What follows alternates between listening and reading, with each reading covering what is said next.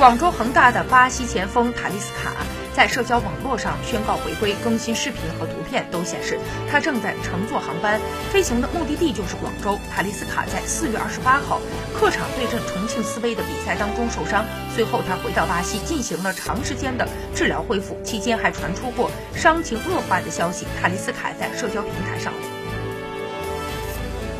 塔利斯卡在社交平台上发文写道：“我现在要重新回到中国，我将带着亲友以及球迷给予的爱，接下来为广州恒大贡献更多进球和助攻，帮助球队取得新的成就。”塔利斯卡还特别感谢了为自己服务的医疗团队成员。卡纳瓦罗苦苦期盼的阵容最为鼎盛的时期或将到来。